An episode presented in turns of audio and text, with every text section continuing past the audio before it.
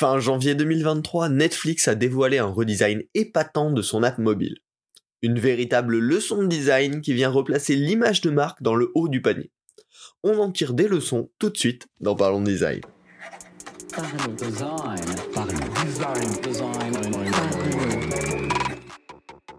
Parlons Design saison 6 est supporté par son partenaire privilégié, la KakatoS Academy, la nouvelle façon de se former au design. Salut, c'est Romain Vachna, bienvenue dans un nouvel épisode de Parlons Design pour parler du redesign de Netflix, euh, la plateforme de streaming qui a clairement initié le mouvement de ces dernières années. On va parler ici du redesign de leur app mobile, euh, qui est hyper intéressant. Alors, pour commencer cet épisode, un petit peu de contexte. Bon, Netflix a bien sûr été leader hein, du, streaming vidéo ces dernières années, mais il s'est fait attaquer fort fort fort euh, et plutôt avec succès par de nombreux concurrents là euh, depuis euh, depuis 2019 environ. Il y a eu notamment Disney+, Amazon Prime Video, Paramount, HBO, Hulu, Apple TV+, enfin voilà énormément de plateformes qui sont arrivées sur le marché, dont certaines avec grand succès. Hein. On peut notamment penser à Disney euh, qui a fait un beau carton.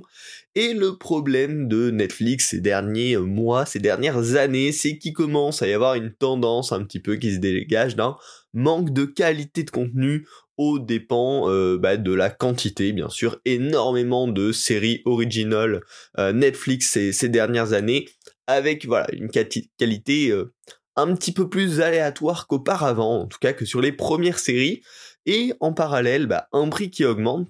Donc malgré tout, euh, Netflix commence voilà, à arriver à un, plateau sur lequel elle stagne, avec des, petits problèmes d'image et de prix. Et donc, euh, partielle solution à ça, euh, est arrivé un revamp visuel de l'application, avec probablement pour but de remonter la perception de qualité renvoyée par Netflix. Et bah, on peut dire que à première vue, ça semble avoir été euh, très réussi et très bien accueilli euh, par le public pour des raisons multiples. Mais euh, nous, ce qui va nous intéresser, c'est qu'il y a plein de leçons de design excellentes à en tirer, parce que c'est vraiment une très belle mise à jour, voilà, plus, plutôt raffinée. Alors commençons tout de suite avec le premier point quel est le, cœur de cette mise à jour? Bah, Le premier point qui, pour moi, en fait une excellente réussite, c'est qu'en fait, elle est restée hyper user-friendly. Euh, pour deux raisons. Déjà, euh, c'est uniquement du visuel. La navigation à l'intérieur de l'app a très peu changé. Donc on dérisque totalement le fait que ce soit mal accepté par les utilisateurs. On, garde les mêmes boutons mêmes endroits globalement. Donc personne ne va être perdu, personne ne va être perturbé par ce changement. Deuxième point, la structure de contenu elle-même n'a pas changé. Sur la page d'accueil, on retrouve toujours le même type de catégorie avec le même type d'interaction qu'on peut avoir dessus. Donc là, pareil, ils ont enlevé le risque de dérouter les utilisateurs en leur faisant dire du jour au lendemain ah ouais mais je trouve plus ça, euh, je sais plus où c'est, etc. Qui est souvent ce qui fait que les gens n'aiment pas euh, finalement les redesigns parce que du jour au lendemain ils perdent euh, leurs habitudes. Et, et, ça c'est voilà c'est la chose la plus récurrente et c'est pour ça que c'est toujours dur en général de qualifier au, début est-ce qu'un redesign a marché ou pas? C'est parce que les gens vont être perdus, vont avoir une réaction euh, bah, de, de, de, contre euh, face à ces face à ces changements. Et finalement peut-être que sur le long terme ils vont complètement l'apprécier ça va avoir l'effet escompté. Euh, mais ici bah, Netflix a juste pas pris ce risque là ils ont gardé la même navigation la même structure de contenu. Et donc forcément il n'y a pas cette aversion au changement qui apparaît et également pour les petits changements qui ont pu apparaître, bah, ils ont peaufiné ça avec des animations qui viennent contextualiser ces changements-là et qui nous font apprendre naturellement la mise à jour. donc en fait voilà, c'est vraiment un package parfait où on a l'impression que rien n'a changé alors qu'énormément de choses ont changé. Également, le second point qui ont fait, à mon sens, que ça a été une belle réussite, c'est que c'est pas juste un MVP de qu'est-ce qu'on aurait pu faire si on avait voulu pousser ça plus loin. C'est vraiment un choix fort, un choix d'identité, une mise à jour bien finie jusqu'au bout, euh, qui est venu apporter, euh, voilà, un, résultat extrêmement fini. On va en parler dans quelques secondes. Un bon raffinement déployé en masse du jour au lendemain, qui est pas mal d'ailleurs en opposition avec la strate euh, d'AB test habituelle de Netflix. On sait que Netflix ils font énormément de tests AB, c'est-à-dire bah, deux interfaces euh, qui permettent de faire la même chose, ils le balancent à un certain pool d'utilisateurs, ils regardent les résultats de conversion derrière, et ensuite ils vont délivrer à l'ensemble du public la version qui a le mieux marché. Ici, ils ont vraiment fait une mise à jour brute, classique, traditionnelle, où ils ont juste release leur mise à jour à tout le monde du jour au lendemain globalement. Euh, et, donc c'est aussi assez important à noter hein, dans ce redesign, c'est que ça n'a pas été un petit test, ça a été vraiment un gros truc fait sur le long terme, approuvé euh, et, poussé par Netflix avec, euh, avec une vraie décision stratégique là-dessus. Globalement, avant qu'on rentre dans les détails de qu'est-ce que c'est concrètement, pour moi, les premiers points de la réussite de cette mise à jour, c'est que finalement c'est la même expérience, mais avec un visuel amélioré, avec juste pour but d'améliorer l'image de marque par des détails d'interface, des détails visuels. Alors, creusons, quels sont ces détails visuels? Globalement, ils sont placés sur un point principal, c'est créer des transitions cohérentes et raffinées. C'est à peu près uniquement ça. Euh, ce revamp d'interface de Netflix. Alors il y a quelques changements dans, deux trois formes, hein, mais le plus gros changement qui a marqué le public et qui crée cet effet de qualité, ce sont les transitions. Alors il y en a trois principales qui sont assez fortes. Le premier que vous allez probablement très rapidement remarquer si vous ouvrez l'application, c'est l'ouverture et la fermeture d'une fiche de film. Quand on va cliquer sur une affiche de film, l'animation est extrêmement bien travaillée. Déjà, le premier point, quand on va poser son doigt, il y a un espèce d'effet de focus quand on a le doigt dessus qui enclenche le début du mouvement. L'affiche va partir un petit peu en profondeur, bah, comme si on appuyait dessus finalement. Et ce qui est intéressant, c'est que ce, début d'appui est pas juste un effet sympa, mais il va enclencher le mouvement qui est à venir, c'est-à-dire l'ouverture de la couverture en plein écran qui va s'ouvrir et devenir euh, le container qui va donner tout le détail sur le film ou sur la série. Petit détail ici, la carte, euh, elle va garder le corner radius de l'affiche présentée au début, donc ça fait permet de garder bien la consistance du fait de ah oui c'est bien cette affiche dans laquelle j'ai zoomé, enfin qui s'est ouverte à moi, qui s'est rapprochée de moi pour me montrer son contenu, donc petit détail extrêmement extrêmement intéressant. Et dans cette transition d'ouverture, vu qu'on change de type de contenu à l'intérieur, on passe d'une image pure à une carte qui va s'ouvrir avec la preview vidéo de la série, mais également la description des épisodes, etc. Ils ont joué avec un petit jeu de flou pour que bah, finalement la couleur de l'affiche euh, crée euh, une partie de la transition, crée une transition assez agréable visuellement entre les deux états et sans que ce soit une, animation trop complexe parce que finalement on a juste un changement d'échelle de cette carte de, cette affiche là pour qu'elle devienne la carte complète et on a ce jeu de flou qui rend le tout euh, assez agréable visuellement. Donc c'est vraiment extrêmement bien travaillé. Également dans les petits détails dans ce sens là une fois que la carte est ouverte on va pouvoir tirer euh, glisser glisser notre doigt vers le bas pour refermer la carte et on a vraiment l'animation de refermeture qui suit le doigt au fur et à mesure de la progression, ce qui rend bah voilà, le tout très sensible en fait. Hein. Quand on appuie sur la carte, elle s'enfonce et puis elle rebondit, elle revient vers nous. Et quand on la glisse vers le bas, bah, elle va venir se refermer au fur et à mesure. Et donc on ressent vraiment ce fait de l'affiche sensible presque. Et du coup ce, côté très haute qualité. C'est vraiment cette, cette animation-là, un ensemble de petits détails visuels qui rendent l'animation sensible, cohérente et agréable. Dans la même veine, euh, tout en haut sur l'accueil, euh, ils ont euh, bah, les filtres pour vous dire je veux voir que les séries, que les films ou que certaines catégories. Et là, pareil, dans ce petit filtre assez anodin finalement, ils ont été perfectionnés les animations, les transitions pour que ça renvoie encore ce sentiment de haute qualité. Déjà, quand on va le sélectionner, le tag sélectionné va se déplacer pour se placer en premier et va faire disparaître les autres tags. Et là, on voit que chaque élément est animé individuellement euh, de, manière assez légère. On a ici aussi euh, ce léger rebond quand on va cliquer, quand les éléments vont se déplacer, qui donne ce côté hyper vivant, hyper euh, sensoriel. On a également du feedback haptique, donc le téléphone va taper un petit peu une fois qu'on sélectionne le, filtre, ce qui permet déjà d'être sûr que ça ait bien été sélectionné et qui renforce euh, ce sens là de l'élément qui rebondit un peu, qui est très, qui est très physique.